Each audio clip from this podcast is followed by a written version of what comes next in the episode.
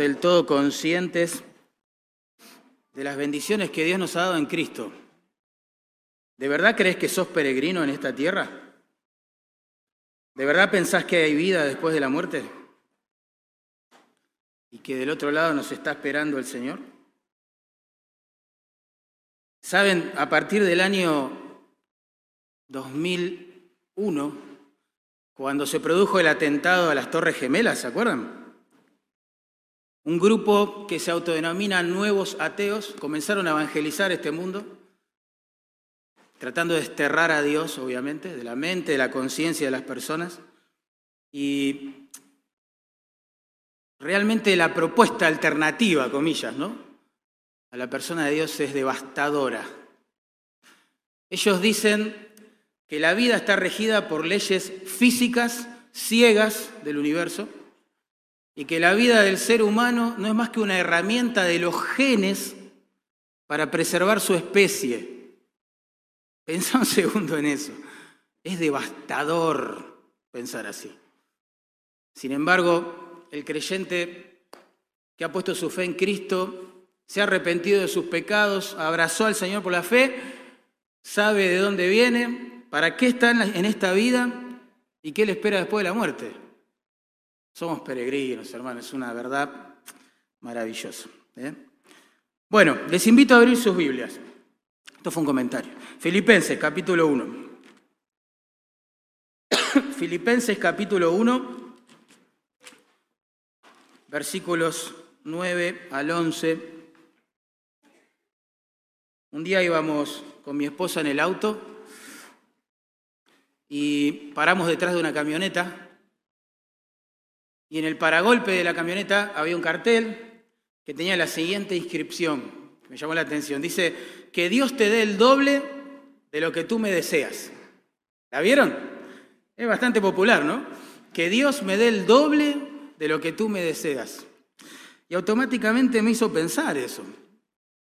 Y dije, wow, ¿qué deseo para mi vida? ¿Qué deseo para la vida de mi esposa? ¿Qué deseo para la vida de mis hijos? ¿Qué deseo para la vida de la iglesia del Señor?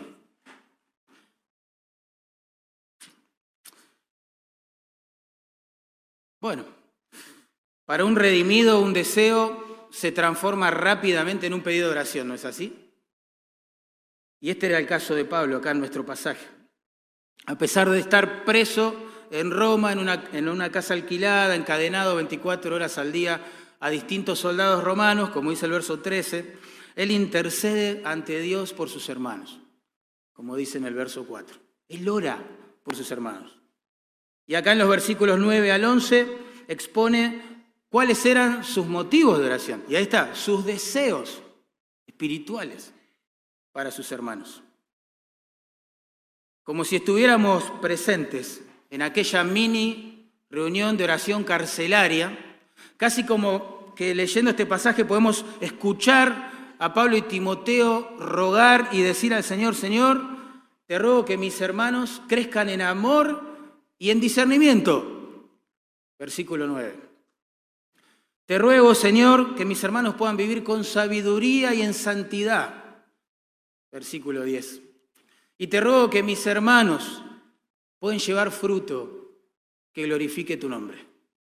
Esos son los tres deseos de Pablo para las iglesias, para los creyentes.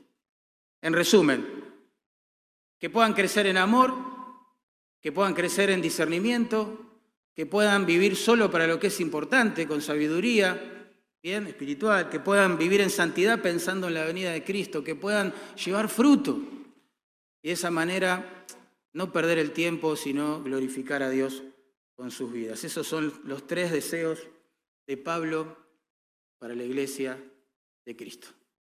¿Qué deseas vos para tus hermanos?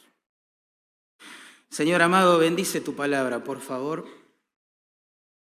Es tu palabra justamente y, confiamos que Siempre la envías con algún propósito. Siempre cumples ese propósito. Sé que pastoreas con ella mi corazón, así que sé que vas a pastorear con ella el corazón de mis hermanos, de mis hermanas hoy.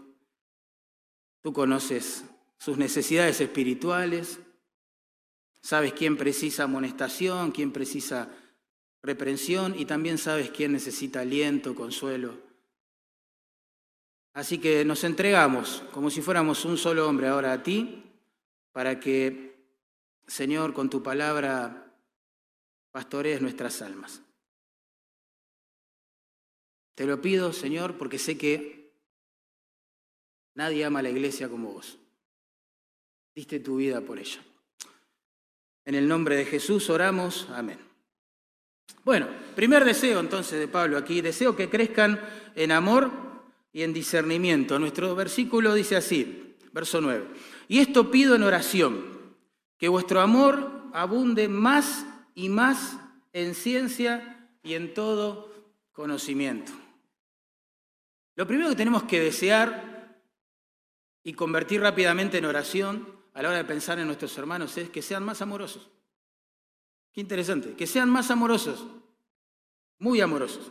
El sustantivo que ahí se traduce amor es imposible, digo yo, de definir, pero sí de ver cómo opera, digamos, ¿no? en la práctica.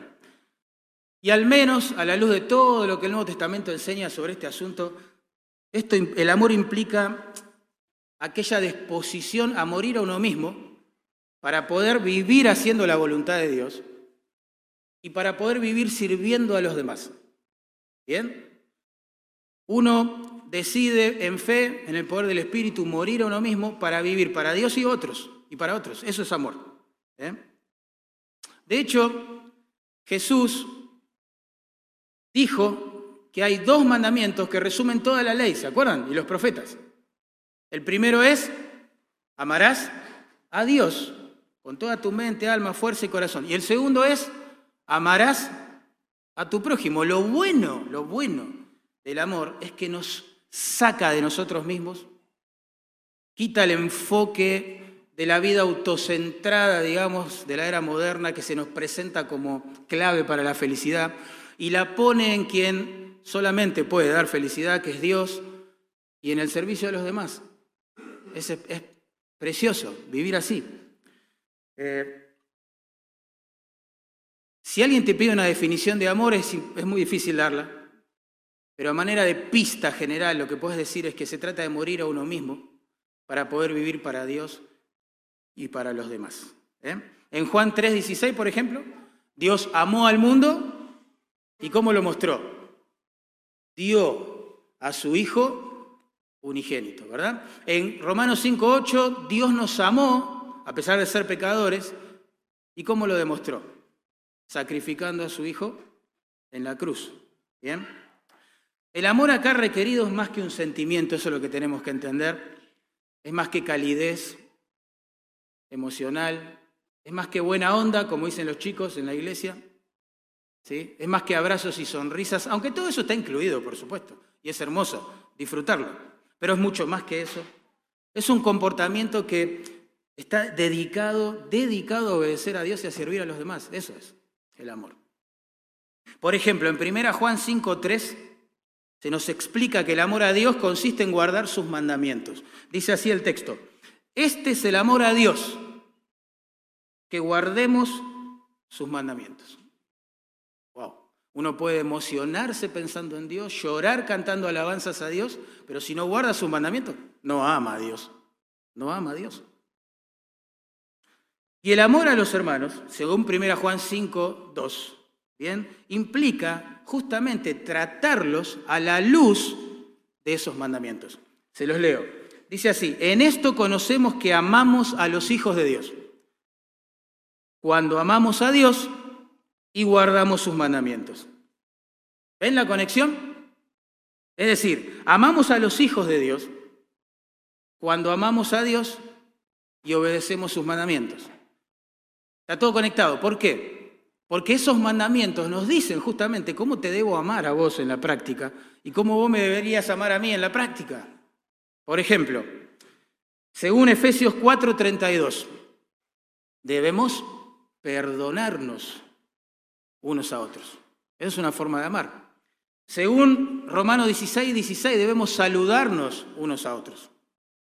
Eso es una forma de amar. Según 1 Tesalonicenses 4:18 debemos alentarnos unos a otros.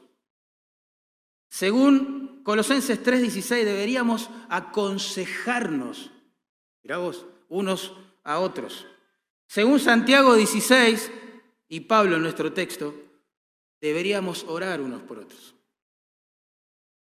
Eso es el amor. Morimos a nosotros mismos para vivir para Dios y servir a los demás. Ahora, si reducimos el concepto bíblico del amor a los abrazos, a las sonrisas, a los saludos en la puerta, eh, podemos pensar que somos muy amorosos.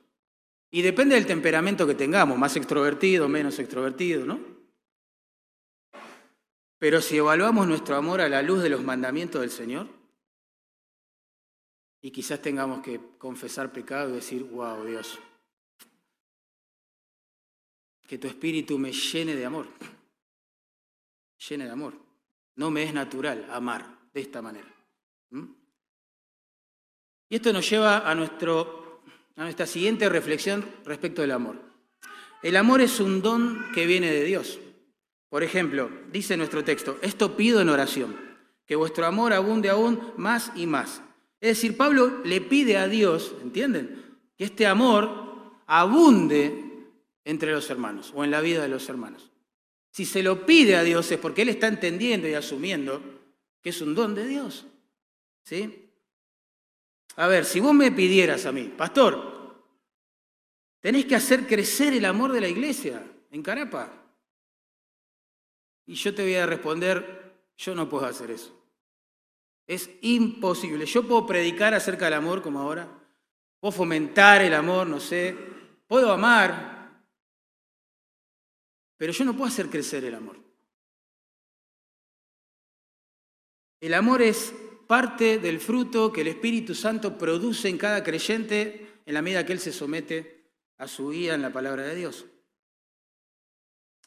Nosotros debemos mirar al amor como siempre explicamos, ¿no? como si fuera una cadena con diferentes eslabones. El primer eslabón es Dios. La Biblia afirma que Dios es amor. Primera Juan capítulo 4, verso 8. por eso es importante entender a Dios como un ser trino, un ser existente en tres personas, porque Dios siempre amó. Dios siempre ama, Dios siempre amará, eternidad eternidad. Las tres personas de la, Trinidad coexistieron siempre en un amor perfecto. Dios siempre amó, ama y amará. Ese es el primer eslabón. El segundo eslabón en esta cadena del amor es el don del Espíritu Santo. La Biblia enseña que cuando uno cree en el Señor, se arrepiente de sus pecados y Dios le salva, derrama su amor a través de su espíritu en ese corazón. En Romanos 5.5 lo explica así Pablo, porque el amor de Dios ha sido derramado en vuestros corazones por medio del Espíritu Santo que les fue dado. El tercer eslabón en esta cadena, primero nace en Dios, llega a nosotros por su Espíritu. Tercer eslabón, es el fruto del Espíritu. Bien, es el carácter que el Espíritu Santo va produciendo en nosotros a medida que nos sujetamos a Él. En Gálatas 5:22 dice, el fruto del Espíritu es amor, gozo, etc. Amor, amor. Bien, y, el cuarto eslabón en esta cadena, por supuesto, tiene que ver con la práctica obediente al mandato del amor. Varias veces las escrituras nos manda, sí, a modo imperativo, ámense unos a otros. Ámense unos a otros, ámense unos a otros. ¿sí? Por lo tanto, el, el amor es don por un lado y deber por el otro. Es un don que llega de Dios a través de su Espíritu a nuestras vidas, pero es mi deber y es tu deber ¿sí? ponerlo en práctica en el día a día, pensando en tus hermanos. ¿eh? Por eso, si sos creyente, no podés excusarte diciendo, bueno, yo no amo a mis hermanos porque no puedo hacerlo. No puedo amarlos. Somos muy diferentes, me han ofendido algunos de ellos, no me puedo llevar bien con otros, no nos entendemos, todavía no puedo olvidar las heridas que me causaron. No es así. Bíblicamente hablando, cuando un creyente dice yo no amo a mis hermanos, lo que está diciendo es yo no quiero amarlos. Yo no quiero amar a mis hermanos. porque el amor es un don divino. El amor es dinámico también, noten, allí dice eh, en su oración Pablo, y esto pido, que vuestro amor abunde, ¿ven? Abunde, más y más. El amor tiene la capacidad de crecer y crecer y abundar y exceder la medida, ¿sí? El amor no trabaja reglamento, ¿sí? El amor brota y crece y crece y crece en la medida que caminamos con nuestro Señor. Pablo ora para que, y desea, ¿no? que el amor de sus hermanos eh, no se detenga, sino que siga, se siga expandiendo, ¿bien? En forma práctica en la iglesia. El amor es como un músculo, si no lo usamos, hermanos, si no lo ponemos en práctica, se atrofia. Y saben que este mandato es importante para todos los creyentes, aún los, para los que piensan que son amorosos. Interesante. Por ejemplo, en Primera Tesalonicenses 3:12, Pablo hace casi el mismo pedido que el que estamos leyendo acá. Dice así, el Señor os haga crecer y abundar en amor unos para con, otros. Y uno cuando lee esas palabras piensa, claro, seguramente la iglesia en Tesalónica debe haber sido fría, impersonal, legalista, cada uno hacía su vida. Por eso Pablo los reta y les dice, yo oro por ustedes para que abunde el amor, pero no era así, no es así. Porque en el capítulo 4, versos 9 y 10 de la misma carta, miren lo que Pablo dice acerca de ellos. Dice, porque vosotros mismos habéis aprendido de Dios que os améis unos a otros, escuchen, ¿eh? y también lo hacéis así para con todos los hermanos. O sea que las iglesias amorosas también deben crecer y abundar en amor. Tremendo. O sea, el amor no, puedes, no la podemos considerar como una materia aprobada de este lado de la eternidad. Tenemos que seguir incursionando ¿sí? en este arte espiritual santo de amar a Dios y amar a los demás. Nunca vamos a poder llegar a un punto donde eh, podamos decir, wow, qué amoroso que soy, tremendo. ¿eh? ya está, llegué a la medida del amor. Imposible, imposible, imposible. Si alguien dice, bueno, los hermanos no son tan amorosos en la iglesia como debieran, ¿eh? Yo digo, y sí, tenés razón. Es lo que dice el texto. 100% de acuerdo, porque el amor debe seguir creciendo y creciendo y creciendo y creciendo, hermanos, porque es dinámico. No solo es un don que viene de Dios, sino que también es dinámico, tiene la capacidad de, crecer, de esparcirse, de traducirse cada vez más en nuevas este, posibilidades de servicio. Así que debemos crecer en las manifestaciones prácticas del amor, hermanos, unos para con otros. Es muy sencillo esto de entender, pero imposible de practicar si no estamos andando en el Espíritu. Debemos saludarnos en amor, ser muy amorosos cuando recibimos a alguien en la puerta o cuando lo despedimos o cuando vemos que alguien está solo entre nosotros, llegó por primera o segunda vez, no conoce a nadie. Tenemos que ser muy amorosos, muy amorosos con esas personas. Deberíamos crecer, digamos, en el arte también de aconsejar, aconsejarnos unos a otros en amor. Enseñarnos unos a otros las escrituras por amor por amor. Deberíamos crecer, hermanos, en, el arte de visitar a los enfermos y hacerlo por amor, en suplir necesidades económicas que puedan surgir en, hermanos de nuestra iglesia y hacerlo por amor. Tendríamos que crecer en el aspecto de congregarnos, desear estar juntos por amor. Deberíamos crecer también, hermanos, en el arte de hacer viajes misioneros, extender todo lo que vivimos acá a otros lugares por amor a esas almas. Deberíamos, hermanos, fundar iglesias por amor a las almas que están lejos de aquí. Deberíamos disipular personas aquí en nuestro medio, enseñarles a caminar con el Señor por amor, por amor.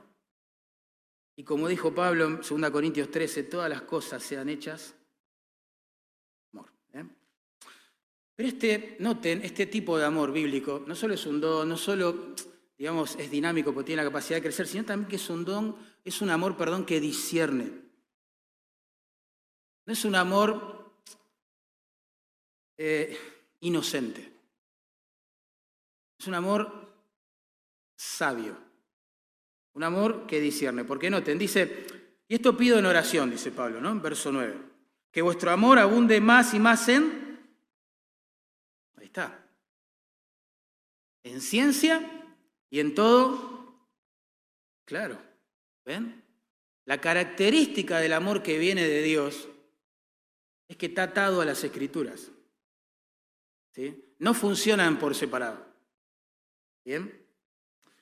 El sustantivo que ahí se traduce ciencia significa literalmente conocimiento pleno, pleno.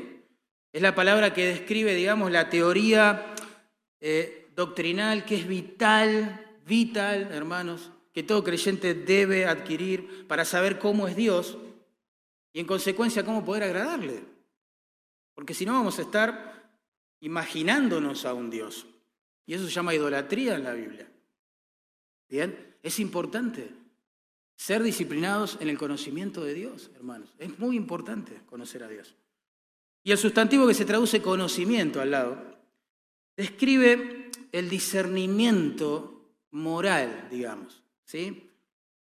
Discernir es diferenciar, es saber a la luz de las escrituras eh, distinguir entre lo que es bueno y lo que es malo, obvio, eso a veces es bastante obvio. Pero también entre lo que es edificante, por ejemplo, y lo que es irrelevante. Entre lo que viene de Dios y lo que viene de los hombres. ¿Se entiende? Saber distinguir es la idea. ¿Bien? Diferenciar una cosa de la otra. Un escritor especialista en ética cristiana, ¿sí? en su libro escribió lo siguiente, me llamó la atención. Dice, estamos acostumbrados a la falsa distinción entre lo teórico y lo práctico.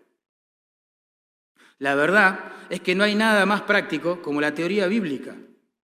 Porque ante cada decisión moral, el creyente debe preguntarse, ¿cuál es la base bíblica, teórica, para saber si esto es bueno o es malo, conveniente o inconveniente, santo o profano, agradable o desagradable a Dios? Y concluye, cada decisión moral presupone un criterio o norma bíblica en la que se basa tal decisión. Y es verdad, hermanos, si nosotros no nos preocupamos en crecer en un amor, ¿sí? Eh, que discierne, ¿cómo nos vamos a conducir en este mundo caído y confuso? ¿Cómo distinguir una cosa de la otra? ¿Se entiende? ¿Cómo hacer decisiones difíciles sobre asuntos que a veces llamamos grises? No, hermanos, tenemos que llenar, renovar la mente de la palabra de Dios. El punto acá de Pablo es que cualquier tipo de amor, comillas, ¿no? que no se base ni crezca en las normas de las escrituras no es el ágape que viene de Dios. Es una imitación. ¿eh? Pero el amor de Dios está ligado a las escrituras, a la palabra de Dios. Y a veces nosotros en las iglesias hacemos falsas dicotomías. ¿no? Planteamos debates improductivos porque ya están mal elaborados desde el principio. Es como que asumimos que hay dos tipos de creyentes, ¿no? Están los estudiosos y están los amorosos. ¿Verdad? Acá, digamos, eh, están los que les gusta leer, profundizar, se ocultan detrás de los libros y punto. Los teóricos. Y acá están los prácticos, los que aman, los que sirven, los que son misericordiosos y compasivos. Y aunque la triste realidad a veces dice, bueno, a veces sucede, ¿no? Esto, no tiene por qué suceder. No tiene por qué ser así, hermanos. El conocimiento doctrinal y el amor fraternal es un matrimonio, recuerden, que Dios ha unido en su palabra y que nosotros no tenemos que separar en la iglesia, hermanos. Es cierto que todos hemos conocido eh, personas que hablaban de las doctrinas de la gracia sin gracia, ¿verdad? Todos conocimos eso. ¿Bien? ¿Sí o no? Están ahí, ¿no? No se fueron. Bien. No, pues está muy serio, muy callado. Eh, sí, todos conocimos personas que eran eruditas en las escrituras y muy orgullosas de corazón. Es verdad. Hay esposos que saben mucho de la Biblia, pero no saben nada acerca de cómo tratar a su esposa. Hay hijos que parecen teólogos cuando hablan, pero que no saben nada acerca del respeto y de la honra hacia sus padres. Hay padres que son muy eruditos, este, tienen su teología sistemática bien armadita y pulida en sus corazones, pero son iracundos con sus hijos, no les prestan atención, no les importa nada de sus vidas. Tremendo. Hay esposas también que son muy eruditas en las escrituras y viven consultando por internet los blogs para mujeres y cosas así, pero no respetan a sus esposos, no los acompañan. Claro que esto pasa y, y todos hemos conocido personas así y hasta hemos hecho seguramente algo de esto. Y lo habremos confesado, espero, al Señor. Pero también hemos conocido personas que hablaban del amor todo el tiempo. Uno se escucha hablar y dicen, wow, son el amor reencarnado. ¿Bien?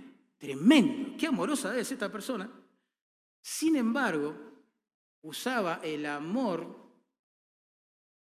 por ejemplo, para justificar pecados.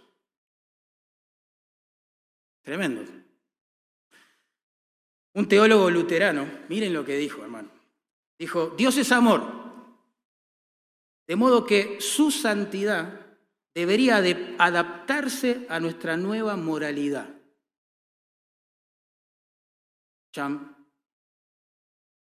¿Qué? ¿Cómo la santidad de Dios va para otro lado? Digamos, en otra dirección a su amor. ¿Qué es eso? Dios está en conflicto con su ser.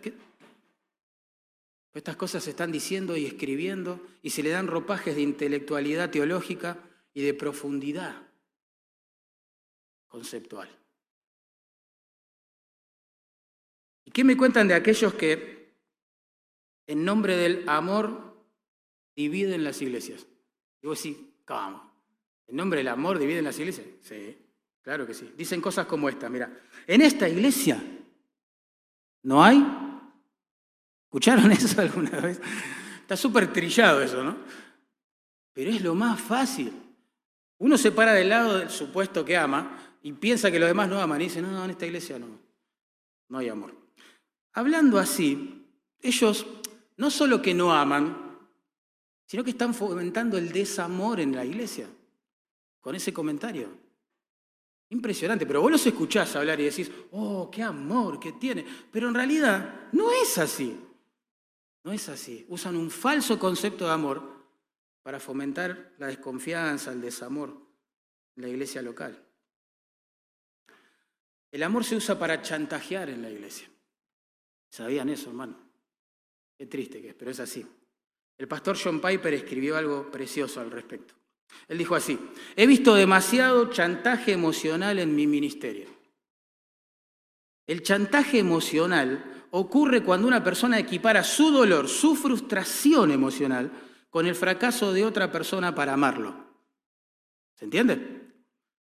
Una persona, dice, sin embargo, puede amar bien y el que es amado puede sentirse herido y usar su dolor para chantajear al que ama de modo que éste admita una culpa que no tiene. Qué interesante. Wow, ahora lo voy a explicar mejor. El chantajista emocional dice, si yo me siento herido por ti, tú eres el culpable de mi dolor. Para esto, esta acusación, no hay ninguna defensa posible. La persona herida se ha convertido en Dios. Sus emociones se han convertido en el juez y el jurado la verdad de los hechos ya no importa. Lo único que importa es el sufrimiento soberano del que se siente agraviado. Y en una época en la que la infelicidad personal a menudo se considera la culpa de otra persona, la gente ve en los hermanos de la iglesia un chivo expiatorio perfecto a quien inculpar. Wow. Mira, si yo te quiero acusar de algo, lo hago fácil te miro a los ojos y te, digo, te digo, vos no tenés amor. Y yo te pregunto, ¿cómo te defendes de eso? ¿Qué vas a hacer? Vas a decir, no, sí, mira, yo amo a mi esposa, yo amo a mis hijos. ¿Qué vas a decir? Nada. No, no, no, bueno, más. Tremendo. El amor, miren, que nace en Dios, llega a nosotros por su espíritu y se debe traducir en nuestras relaciones. Algo tan santo, tan precioso, se usa para usos tan viles. No hagas eso. No quiero hacer eso. Que Dios nos santifique si alguien lo está haciendo. Porque es fácil acusar a otros de que no tienen amor. Fácil chantajear a otros. ¿eh? Bueno, lo cierto es que hemos, todos hemos escuchado gente muy erudita, sin amor, y que habla del amor, pero no tiene amor tampoco. Entonces, el equilibrio acá es que cuando los hermanos somos bíblicos en la forma de pensar y amorosos en la forma de tratarnos, ahí sí, ahí sí estamos glorificando a Dios, imitando a nuestra cabeza al Señor Jesucristo, que mostró un equilibrio santo entre gracia y verdad, dijo el apóstol Juan. ¿eh? Ese es el equilibrio. Y miren cómo funciona en la práctica este equilibrio. La verdad nos dará sabiduría para discernir ¿no? este, el engaño de la verdad. Pero el amor nos va a impulsar a sacar a otros de ese engaño. La verdad nos sirve para aconsejar a la persona que quizás por su inmadurez está sufriendo. Pero el amor nos sirve para acompañar a esa persona en su proceso de madurez.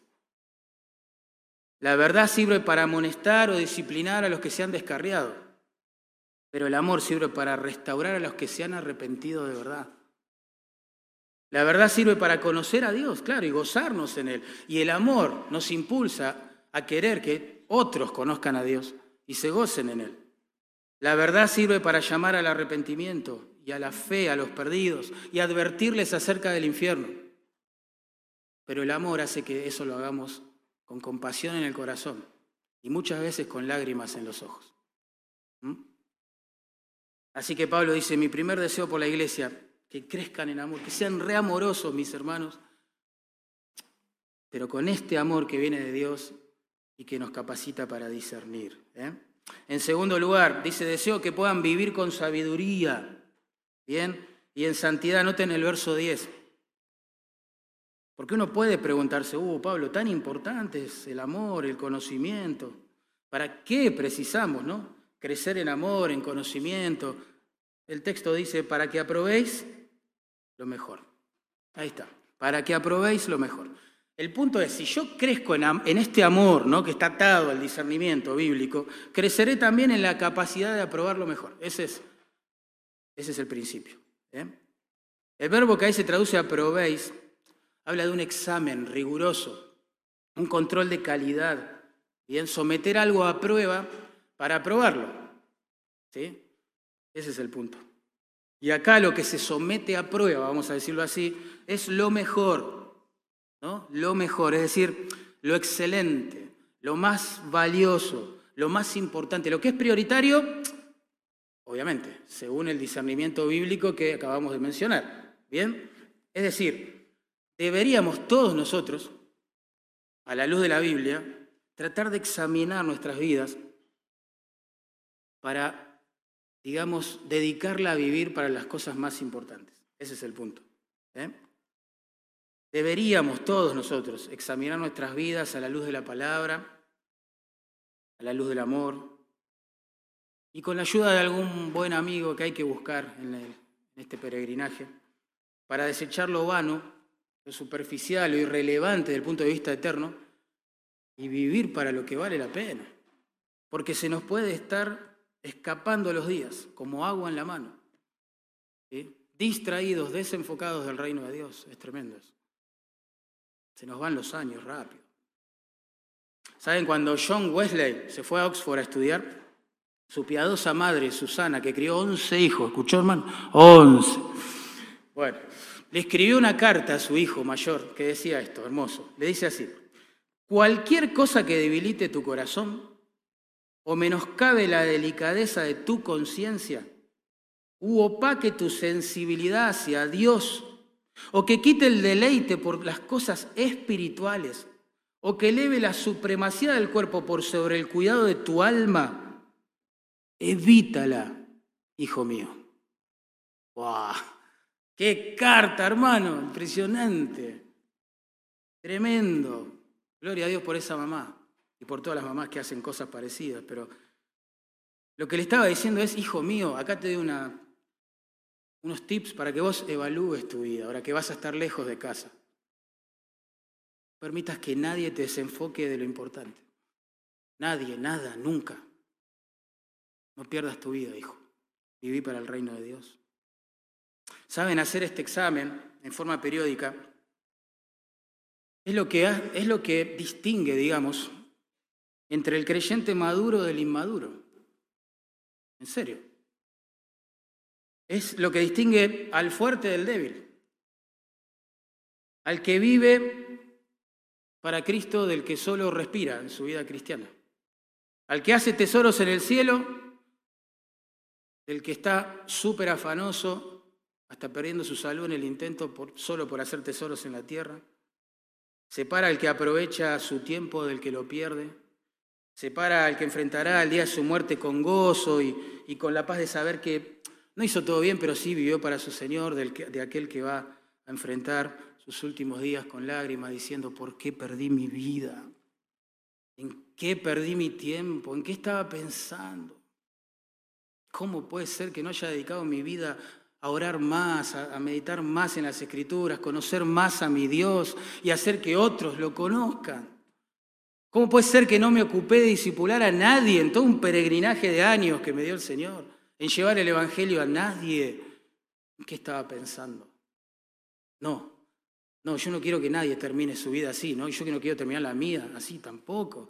Por lo tanto, hay que hacerse este examen constantemente. Y si conseguís un buen amigo, como decía hoy, que te ayude a hacerlo mejor. Porque nuestro corazón es demasiado engañoso como para pensar que hacemos todo bien. Alguien tiene que decirnos, estás perdiendo, mira, tu vida en este punto, en aquel, en el otro. Cuidado con esto, cuidado con lo otro. Buscalo, hermano, porque la vida pasa rápido. ¿Cuál es el propósito de este examen? Justamente, para que sean, dice allí, sinceros e irrepensibles para el día de Cristo. Tremendo, ¿eh? Como que el punto acá es, examínense, no sea que pierdan su vida, prueben, vivan para lo que realmente importa, vivan hoy con sinceridad e integridad, pensando en el día de Cristo que enfrentaremos el día de mañana. El adjetivo que se traduce ahí, sinceros, significa puro, sin mezcla, sin mancha, íntegro. Se usa en 1 Corintios 5, 7, ¿se acuerdan? Para decir o describir un puñado de levadura, de masa, perdón, a la cual no se le agregó levadura. ¿Sí? Algo puro, sin mezcla. Es el antónimo de la doble vida, del doble discurso, de la doble vara, de la doble vida y cosas como esas. Las dobles intenciones, las relaciones fraternales. El adjetivo que sí, que se traduce irreprensibles, es muy especial. Significa literalmente sin culpa, sin tropiezo, sin ofensa. ¿Bien? Es irreprochabilidad pero horizontal, ese es el concepto acá. En el sentido de no ser de tropiezo, ¿sí? de, de no ofender, de no hacer caer a los hermanos de la iglesia. O sea que la forma en que trates a los hermanos hoy determinará tu pérdida o recompensa cuando te tengas que presentar en el día de Cristo delante de ese tribunal el día de mañana. ¡Wow! Esto para mí es revelador. Sinceramente, esta semana entendí este principio y me conmovió el alma. La forma en que vos trates hoy a tus hermanos, de carne y hueso, con sus torpezas, debilidades, como las que tenés vos también, las que tengo yo determinará en gran medida, ¿no? Recompensa o pérdida frente al tribunal de Cristo, porque todos vamos a comparecer ante el tribunal de Cristo, para que cada uno reciba según lo que haya hecho mientras estaba en el cuerpo, sea bueno o sea malo. Bueno, a la luz de este pasaje esto se va a contemplar también entonces. Uf, tremendo. Pensá, pensá en esto. Señor puede venir pronto, pronto estaremos frente a Él dando cuentas, no para condenación, porque Cristo fue condenado en nuestro lugar, para nuestro asombro y gratitud, pero sí para pérdida o recompensa. Así que hay que pensar ya, rápido. ¿Tenés algún conflicto pendiente con algún hermano que no has resuelto todavía? Aunque se hayan separado y se vean esporádicamente, ¿vos estás seguro que estás en paz con esa persona? ¿Que podés escribirle para el cumpleaños? ¿Que podés saludarla para el cumpleaños del hijo o algo así? ¿Que si se encuentran en una conferencia pueden orar juntos? Es importante esto, vital, crucial. Porque el Señor nos va a preguntar por eso. ¿Estás seguro que no estás haciendo de tropiezo a nadie, hermano? Con tus comentarios, con tu forma de vivir, con lo que consideras tu libertad cristiana. ¿Vos estás seguro, no? Que no estás haciendo de tropiezo a nadie. Mirá que con lo que decís o los valores que defendés podés confundir cristianos que están en otra etapa de crecimiento espiritual y serles de tropiezo, en serio. Cuidado con eso. ¿Estás seguro, no? Que no le estás haciendo de tropiezo a nadie. ¿Estás seguro que no los estás ofendiendo? Y que si te ofendieron, ya reconciliaste esa relación. Pueden ser hermanos de la iglesia o tu cónyuge, tus hijos, no sé. ¿Estás seguro que has perdonado todo? ¿Que no estás conviviendo con resentimientos y amarguras? ¿Estás seguro? ¿Estás seguro que hablas bien de tus hermanos, te enfocas en lo bueno, el amor que todo lo cree y no en lo malo? Seguro, ¿no? Eso, todo eso va a ser descubierto en su tribunal. En 1 Corintios 3:15 dice así, que en aquel día, ¿no? La obra de cada uno se hará manifiesta expuesta, porque el día la declarará, pues por el fuego será revelada. Ven los sinónimos, ¿no? Manifiesta, declarada, revelada. Dice, la obra de cada uno, cual sea el fuego, la probará. Y si permaneciere la obra de alguno que sobreedificó, recibirá recompensa. Y si la obra de alguno se quemare, él sufrirá pérdida, si bien él mismo será salvo, aunque así como por fuego. Repito, no es un juicio para condenación. No hay ninguna condenación para el que está en Cristo Jesús. Romanos capítulo 8, versículo 1, ¿verdad? Pero sí habrá pérdida, sí habrá recompensa. Todo será manifestado, dice así, declarado, revelado, probado, publicado, expuesto. Esa es la idea de todas estas palabras. Por eso, hermano, a la luz de este pasaje tan solemne, como se nos manda en 1 Corintios 4, 5, no juzguéis nada antes de tiempo. Así dice el texto. Antes que venga el Señor, el cual aclarará también lo oculto de las tinieblas y manifestará las intenciones de los corazones. Tremendo, el contexto habla de siervos de Dios. Corintios 4. En aquel día, hermano, se va a descubrir todo aquello que se hizo o se dijo en tinieblas. En aquel día se sabrá quién estaba motivado por el amor a su Señor, quién estaba motivado por el amor a sí mismo, quién sirvió en santidad, quién, quién tuvo doble vida, quién glorificó a Dios y amó a su iglesia y quién no, quién, quién unió a los hermanos, quién los dividió, quién habló bien de ellos, quién habló mal. Es así, todo va a salir a la luz.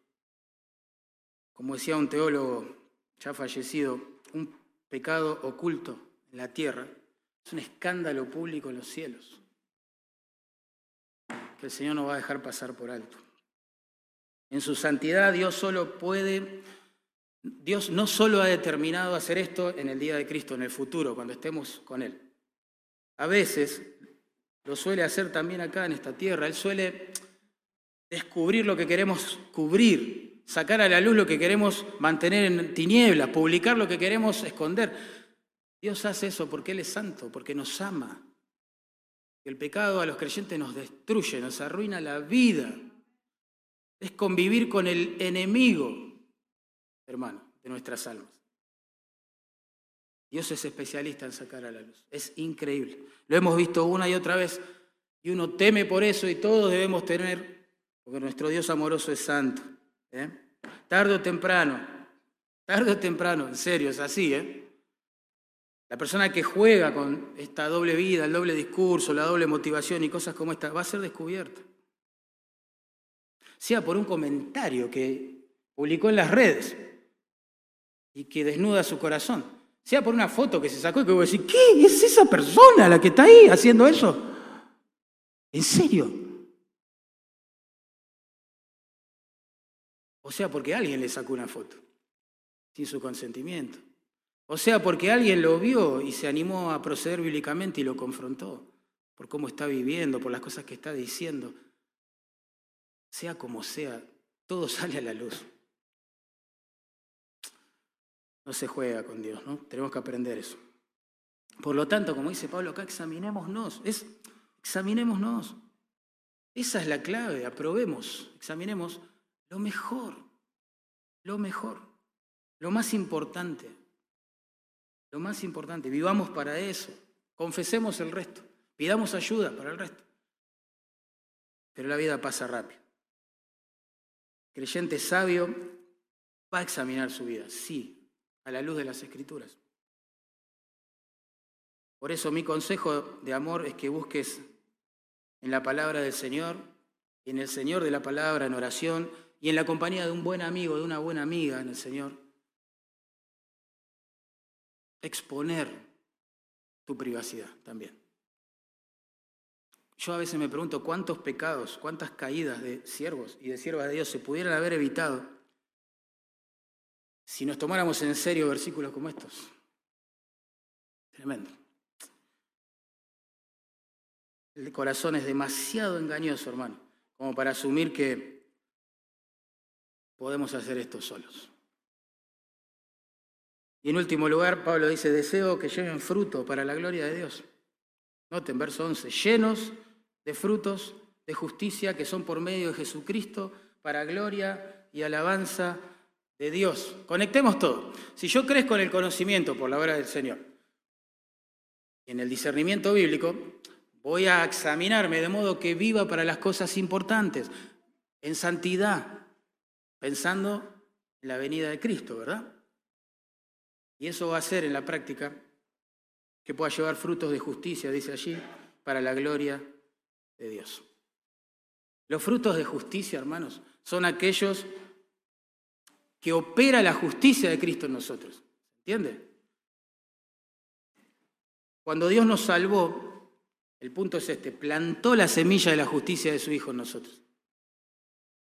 Y la fructifica a medida que le buscamos, ¿sí? que andamos en el Espíritu, la fructifica de modo que dé fruto, frutos, frutos que glorifican su nombre, no el nuestro.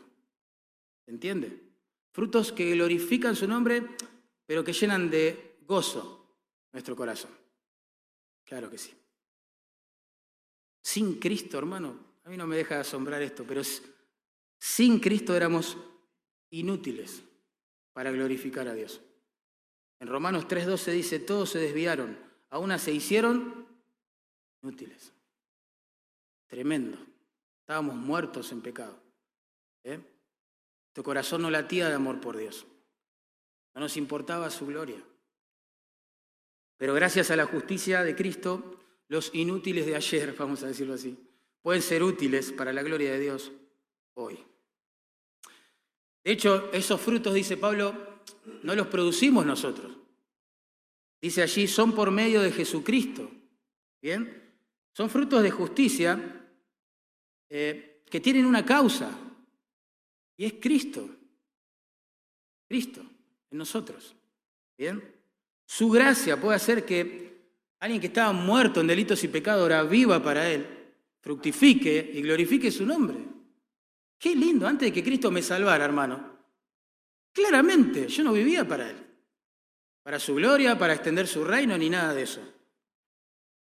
Estaba muerto, delitos y pecados. Pero Él nos dio vida. Y produce frutos frutos que glorifican su nombre y llenan de gozo nuestra alma. En Juan 15, 4 Jesús resume esta idea con estas palabras. Yo soy la vid, vosotros los pámpanos, ¿se acuerdan? El que permanece en mí y yo en él, este, el pronombre es enfático, este, solo este es la idea, lleva mucho fruto, porque separados de mí, ¿qué dice? Tremendo pensar eso, nada. Imaginen que yo traigo una rama acá, un sarmiento de una vid, lo pongo en el púlpito y le empiezo a explicar cómo dar fruto. ¿no? Y lo aliento. Y le tiro agua. Vamos, ánimo, ¿eh? Tenés que dar fruto, ¿eh? Vas a pensar que estoy desquiciado y tendrías razón. Pero así como es tan ilógico esperar que, un sarmiento cortado, separado de la vid, dé fruto, es ilógico pensar que un creyente va a dar fruto espiritual si no está en comunión con Cristo. Es es una locura espiritual pensar así. Aún así, ¿cuántas veces vamos a hacer el ministerio, comillas, sin estar en comunión con Cristo? ¿Cuántas personas que han hecho ministerio por años sale a la luz que tenían una doble vida? Pensando que pueden fructificar igual. Escuchen esto, hermano. Una cosa es ser usado por Dios y otra cosa es ser aprobados por Dios.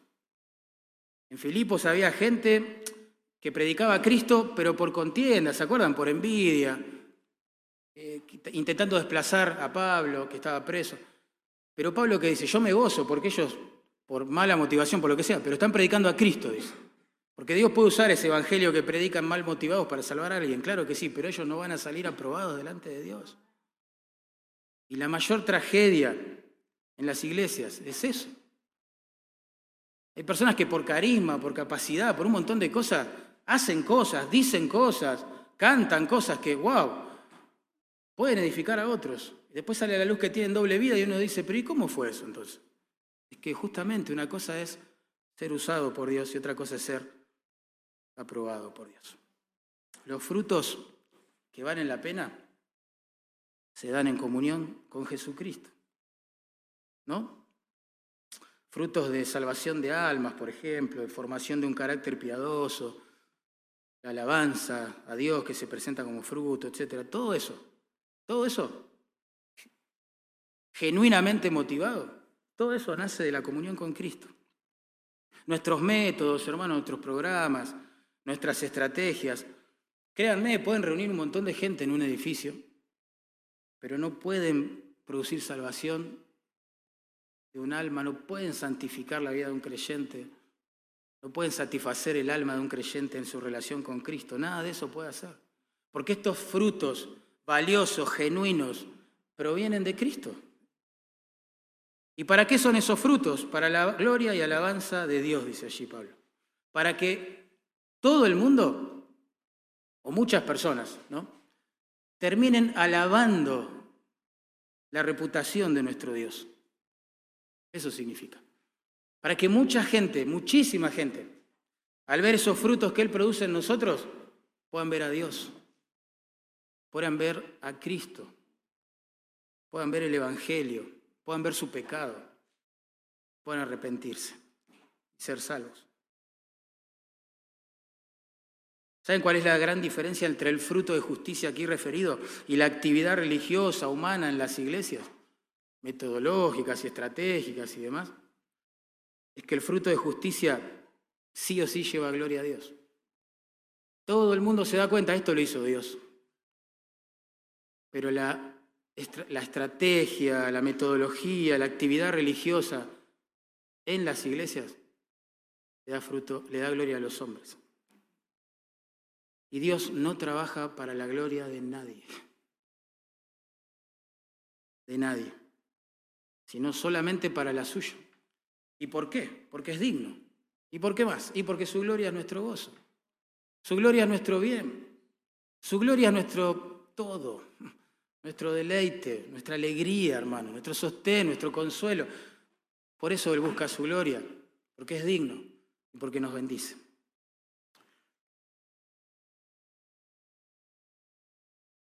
Termino contando una, pequeña ilustración que da Paul Tripp en uno de sus libros, que me encanta. Él habla de, él, habla de un joven que cumplía años y del hermanito del cumpleañero que se portaba mal, hacía lío, procurando llamar la atención. Porque él estaba celoso de que todo el mundo entraba y saludaba a su hermano, al cumpleañero, y le daba regalos al cumpleañero. Entonces, estaba como loco. Y no sabía qué hacer para llamar la atención. Hasta que uno de los invitados, un hombre mayor bastante ofuscado, le dijo, ¿no te das cuenta que esta no es tu fiesta? ¿No te das cuenta que no es tu cumpleaños, que vos no sos el centro de esta ocasión? Y la conexión con la vida ministerial me parece que es bastante obvia. ¿no? El ministerio, hermano, no es nuestra fiesta. No se hace en nuestro honor. No es para el honor de nuestra iglesia, de nuestros ministerios, de nuestros proyectos, de nombres y apellidos. No, no se hace para nosotros, no somos el centro. No, se trata de Dios, se trata de Cristo, se trata de su palabra, se trata de su cruz, se trata de su tumba vacía, se trata de que todo el mundo escuche este mensaje. Tiene que ver con Él, no con nosotros. Se trata de que más personas lo conozcan, se conviertan a Él, lo amen, le sirvan, le adoren, le busquen cada día, en todo lugar de este mundo. De eso se trata. Pero cuando invertimos este orden de los factores, comenzamos a organizar nuestro colapso ministerial, como iglesia, como creyentes. Todo lo que fructifica debe llevar gloria al único que la merece. Asegurémonos de que esto sea así.